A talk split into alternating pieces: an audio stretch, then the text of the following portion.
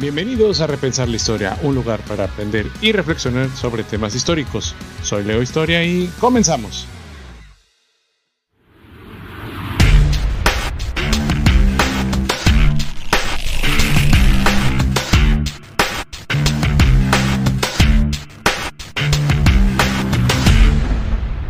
La historia de la marihuana en México. Y comenzamos con ahora eh, la marihuana. Pero antes de iniciar con la historia de esta droga, vamos a dar algunos datos también de este consumo. El uso de marihuana en adolescentes también es un problema de salud pública en México. Según los datos de eh, la Encuesta Nacional de Consumo de Drogas, Alcohol y Tabaco, el 2.2% de los adolescentes entre 12 y 17 años en México han consumido marihuana en, el, en este último mes. Además, de acuerdo con la misma encuesta, la edad promedio de inicio en el consumo de marihuana en México es de 16 años. Es preocupante que eh, los adolescentes que han consumido marihuana en este último mes es el 47.6%, lo ha hecho diariamente. Em, además, bueno, pues recordemos que de acuerdo con esta encuesta, el 17.8% de los adolescentes han consumido marihuana y también han consumido alcohol. Entonces todo esto va relacionado eh, entre alcohol, tabaco o marihuana. Pero ¿de dónde viene esta planta? Bueno, el uso de la marihuana en México se remonta a la época prehispánica, donde se le conocía como cáñamo o xochitzintzli en náhuatl. Era utilizado con fines medicinales y religiosos, principalmente por los sacerdotes y chamanes. En los códices prehispánicos se pueden encontrar representaciones de figuras fumando lo que se cree que era marihuana, como el códice florentino o el códice badiano.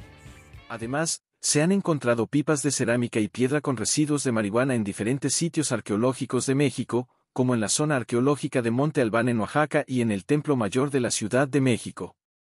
El uso de la marihuana en la época prehispánica estaba ligado a la creencia de que esta planta tenía propiedades curativas y podía ser utilizada para tratar diferentes enfermedades y dolencias. También se utilizaba en ceremonias religiosas para conectarse con los dioses y obtener visiones. Cabe mencionar que en la época prehispánica no se tenía conocimiento del efecto psicoactivo de la marihuana, ya que se consumía en forma de infusión o se fumaba en pipa con otras hierbas medicinales. La marihuana llegó a México durante la colonización española en el siglo XVI, ya como tal, como la conocemos en la actualidad. Y fue introducida por los españoles desde África, donde se cultiva la planta con fines medicinales y textiles. Los españoles la llamaron María Juana, y la incluyeron en las boticas para tratar diversas afecciones. Se cree que esta planta se difundió rápidamente entre la población indígena, quienes la adaptaron y la incorporaron a sus prácticas medicinales y rituales.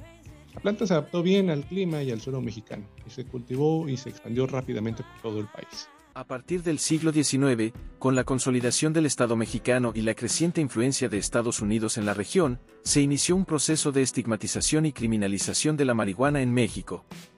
Esta política se intensificó a partir de la década de 1930, cuando Estados Unidos impulsó una campaña internacional contra las drogas, que incluía la prohibición de la marihuana. La historia del narcotráfico de la marihuana en México es larga y compleja. Aunque la marihuana se cultivaba en México desde tiempos prehispánicos, su uso como droga recreativa y su tráfico a gran escala no comenzaron hasta la primera mitad del siglo XX. En las décadas de 1920 y 1930, México se convirtió en un importante proveedor de marihuana para Estados Unidos. La demanda estadounidense impulsó el desarrollo de redes de tráfico y producción de marihuana en México, que se expandieron rápidamente en las décadas siguientes. En la década de 1970, el narcotráfico de marihuana en México se intensificó debido a la creciente demanda de Estados Unidos y a la prohibición de la droga en ese país. Los cárteles de la droga mexicanos se consolidaron en esa época y comenzaron a diversificar sus actividades hacia otras drogas como la cocaína.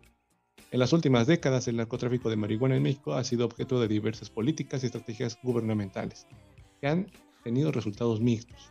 En el 2016, el entonces presidente Felipe Calderón lanzó una ofensiva militar contra los cárteles de la droga en México, lo que desató una espiral de violencia y conflicto en todo el país. Desde entonces, el gobierno mexicano ha implementado diversas políticas para tratar de reducir el narcotráfico y la violencia relacionada, incluyendo la legalización de la marihuana con fines medicinales y recreativas en el 2017. A pesar de estas políticas, el narcotráfico de marihuana en México sigue siendo un problema importante, con redes de tráfico y producción bien establecidas y una demanda sostenida tanto a nivel nacional como internacional. Y sobre esta planta te regalo tres anécdotas sobre esta, eh, esta. En el siglo XIX, el escritor y político mexicano José Joaquín Fernández de Lizardi popularizó el uso de la marihuana en sus escritos, como en su novela El Periquillo Sarmiento, en la que se describe a uno de sus personajes fumando la hierba.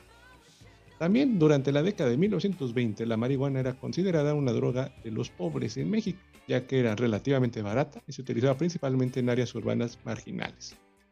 En 1940 el presidente de México, Lázaro Cárdenas, prohibió el uso de la marihuana en el país después de que se asociara con el aumento de la violencia y el crimen en las zonas urbanas. Y bueno, hasta aquí nuestro episodio. Espero que les pueda servir de algo la información sobre el cereal de las drogas. Les recuerdo el fin de esta información es que pensemos que los vicios tienen un pasado y se puede aprender de ello, pero sobre todo prevenir a la juventud sobre el abuso de estas sustancias. Recuerda compartir si te gustó el episodio y síguenos en nuestras redes sociales. Nos ayudarías muchísimo. Y por último, recuerda, siempre se puede aprender algo del pasado. Nos escuchamos en otro episodio.